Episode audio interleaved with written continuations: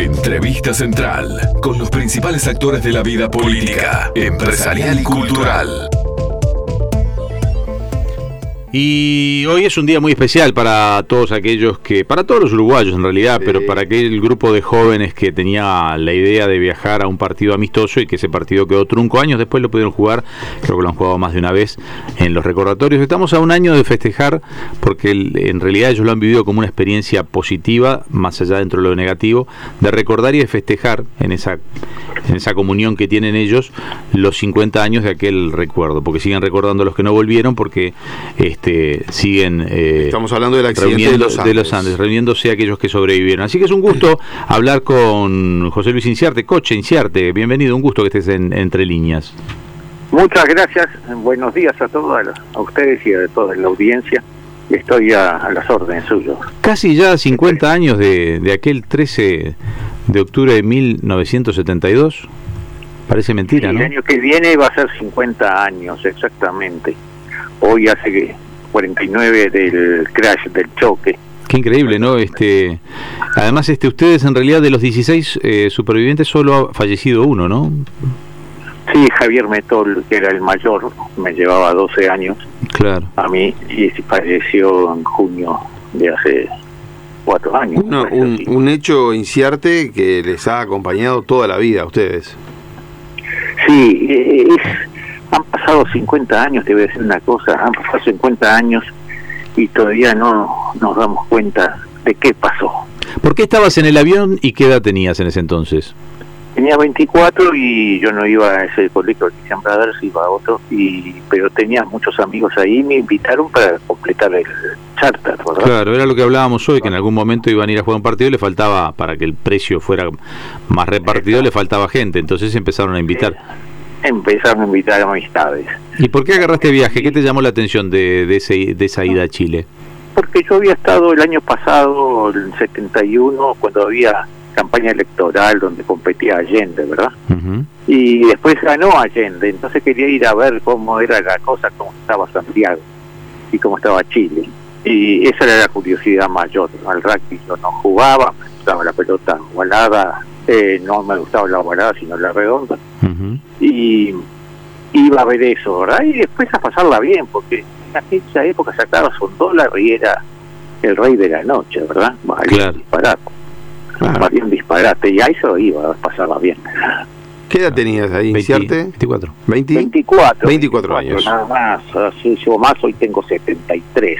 Claro. Pasaron entre medio de todo. Igual que allá hubo dos momentos felices que era cuando íbamos yendo en el avión felices, no, nunca vi un avión más feliz que ese, y el rescate el 22 de diciembre, ¿verdad? Pues fue otro día de gran felicidad, entre medio 72 días de...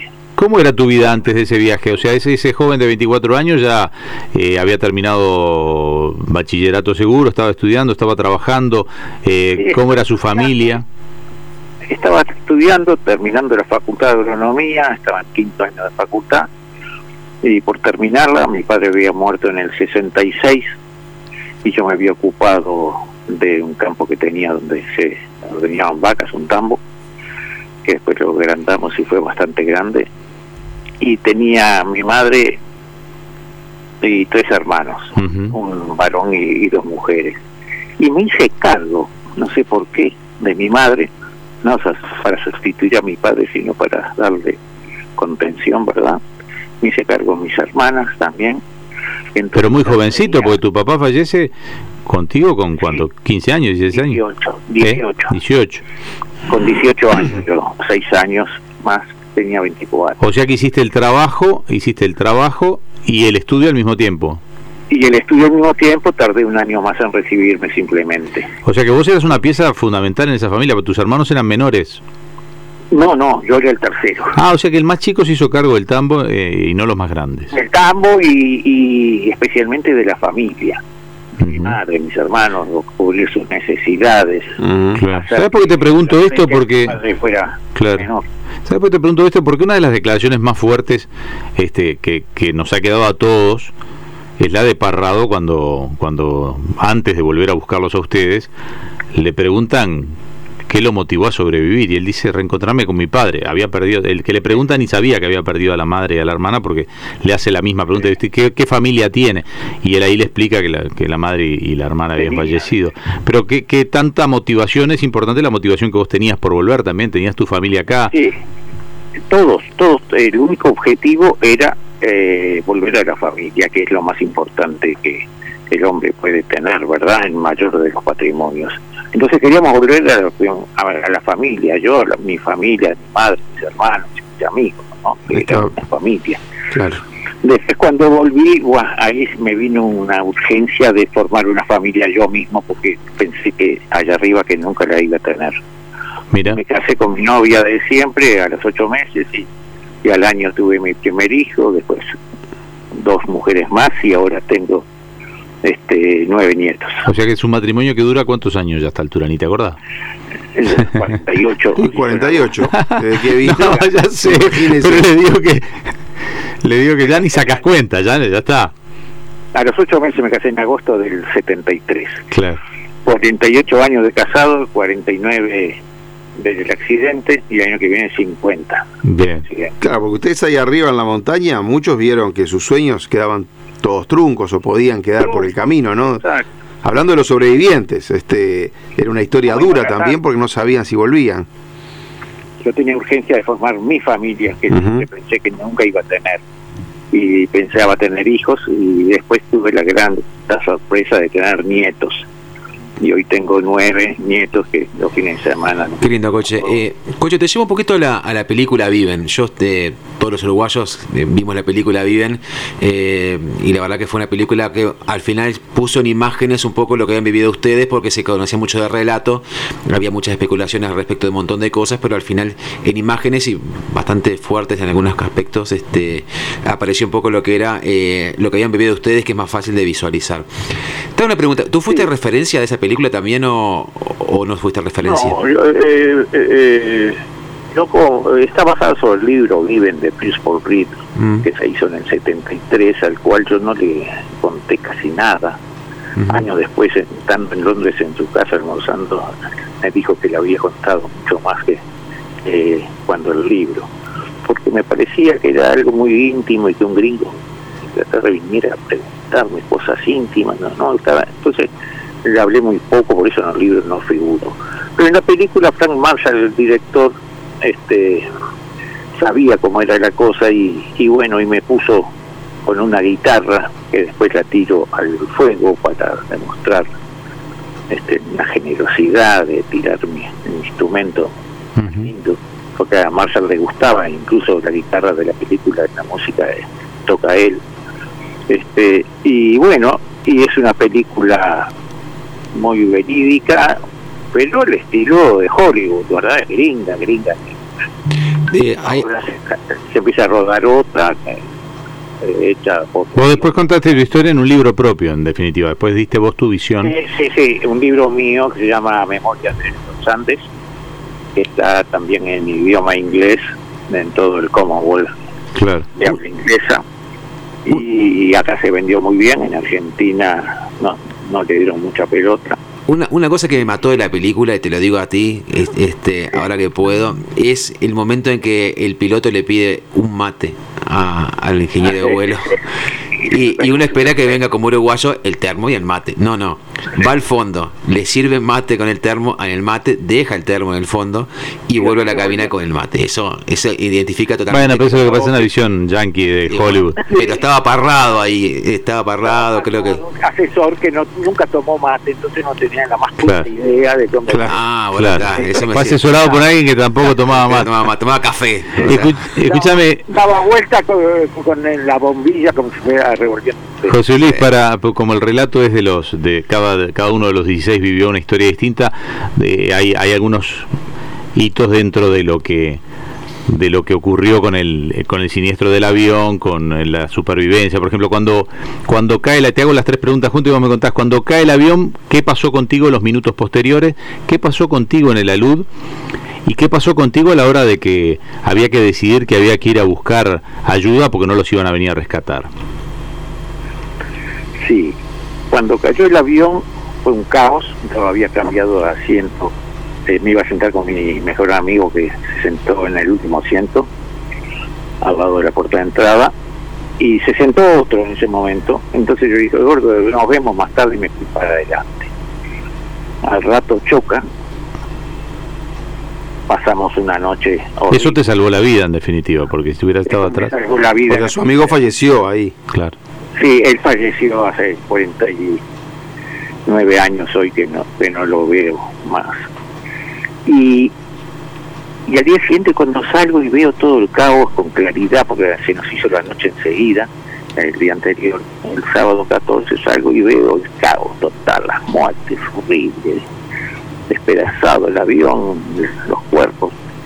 ¿viste? Y me sucede algo sorprendente que es que me viene una alegría de estar vivo. Eso fue lo más sorprendente. Yo estaba vivo cuando debería estar muerto. Eso me asombró mucho. Después viene el 29, la avalancha, la, la infame avalancha que nos tapa a todos y nos íbamos a morir ahí, sacando cuerpos desenterrados, unos vivos, unos muertos, y saber qué criterio se usaba para seleccionar quién vivía y quién moría. Estuvimos enterrados tres días, al principio sin oxígeno, después hicimos un- con un caño un, un agujero en el techo y podíamos prender el cistero y nos apagaba la llamita, indicaba que entraba oxígeno. Y al tercer día, según las escrituras, perdón, resucitamos nuevamente saliendo por un túnel. Y estaban ahí este, congelados, rodeados de nieve, sin saber qué hacer. Sí, no, pero no hacía tanto frío porque el avión estaba cubierto de nieve, Claro. entonces el viento no te pegaba. Había hecho como un iglú. Sí, eh, exacto, y es más, eh, eh, nuestros cuerpos y el calor derretía, la nieve estábamos mojados, Claro. pero sin frío. Y salimos... y ¿Vos fuiste tapado por, vos fuiste rescatado por alguien o a vos no te, no te tuvieron que rescatar de abajo de la nieve? Eh, yo, el primero que rescataron fue a Austral, que estaba enfrente mío, y para salir metí una pata en mi cara. Claro. la fuerza, pero pudo sacar una mano y Roy Harley, que no había quedado sepultado, estaba parado, este, vio la mano y sacó a Fito y atrás de Claro, y saliste vos. y yo.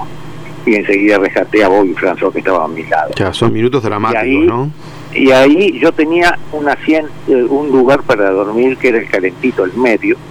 El capitán que dormía ese día le tocaba, porque rotábamos todos los días, sentido antihorario. Y el capitán le tocaba contra la cabina de pilotos y donde iban las radios, estaba todo deshecho y entraba un frío bárbaro. Y me pidió para cambiar. Y bueno, y al final le cambié. Otra vez me Otra vez la casualidad o la suerte te, te acompañó. Sí, la suerte me acompañó y él murió en mi lugar y yo sobreviví en el él. Sabés que estamos llegando al final no solo de la entrevista, sino del programa también, porque ya son las 10 de la mañana. El último nos quedaba ahí. ¿Y cómo fue ese día que llegaron los helicópteros? Bueno, ese día fue apoteósico, ¿verdad? Estábamos ya, yo ya estaba entregado, que iba a morir el 24, domingo 24, y eso fue un viernes 22. Aparece Daniel Fernández y grita, apareció Nando y Roberto. Adentro del avión, temprano de la mañana, escuchó otra radio, el espectador de Montevideo. Y el avión medio se movió, estaba so- sostenido en un pedestal de hielo porque se había derretido toda la nieve, siempre, ¿verdad? Que cubría. Y y salimos antes que el avión se cayera de ese pedestal. Teníamos un tacho lleno de agua que se hacía en diciembre, agua abundante, lo que escaseaba en octubre. Y nos peinamos, nos lavamos los dientes, eh, adquirimos nuevamente nuestras pertenencias que usufructuó otro durante 72 días, como el saco. Nos sentamos a esperar y pasaron de las 7 de la mañana hasta la 1 menos cuarto, un tiempo muy largo. Y ahí sentimos un lejano tac, tac, tac, tac, tac de helicópteros que desapareció. Y al ratito aparecieron, pero no por arriba, sino desde abajo, por el valle de Argentina. Y veías las referencias fijas que siempre nos mirábamos, que eran unas rocas, y había dos puntitos negros que se movían. Pronto estuvieron arriba nuestro, y ese ruido motor fue como una sinfonía, el himno de la alegría. ¿verdad? Claro, la salvación total. la salvación total, Claro. y bajó un tipo de campera roja, me recogió a mí que estaba tirado en la nieve, que había querido ir y, y no daba más porque había bajado 45 kilos y ya desde la gangrena que me agarré después de la, de la avalancha no pude caminar más. Inciarte, Y me, y me tiró adentro de un helicóptero y ahí me salvé. Podri- Muchísimas gracias por habernos atendido hoy. Siempre es un gusto poder hablar eh, con usted o con el resto de sus compañeros, este, estos 16 sobrevivientes. Perfecto. Muchas gracias. Y a las órdenes por acá. Tenemos que dejar acá, podríamos seguir hablando, la verdad que lo escucho y puedo seguir hablando con usted y escuchándolo, más que preguntarle algo Sí. durante horas. Pero se nos terminó el programa, ya habrá otra chance. No, yo me tengo que ir ahora. Bueno, Muchas gracias. eh. muy amable, que Abrazo, pase bien. abrazo. Hasta luego, hasta luego. Chao. down the